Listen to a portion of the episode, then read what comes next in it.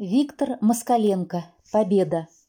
Когда горели избы и хлеба, в полях смоленских, курских и орловских, когда достигла рубежей московских, казалась всемогущая судьба, мы видели в слепом дыму пожаров, в тупых быках разорванных мостов, в тяжелой смерти наших поездов, в лохмотьях крыш и щебне тротуаров чудесное горячее лицо еще не ясной, но живой победы.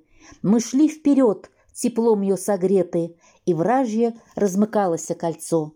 Нас снова ожидает тяжкий бой.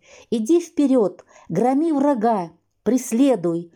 И этот бой окончится победой, и снова ты увидишь пред собой спокойный дым над материнской хатой, зеленый всход засеянных полей, идущих в школу радостных детей, родной простор, бескрайний и богатый, восставшие из пепла города, чтоб славить жизнь, родившуюся снова, черты лица, любимого, родного и отдых после жаркого труда.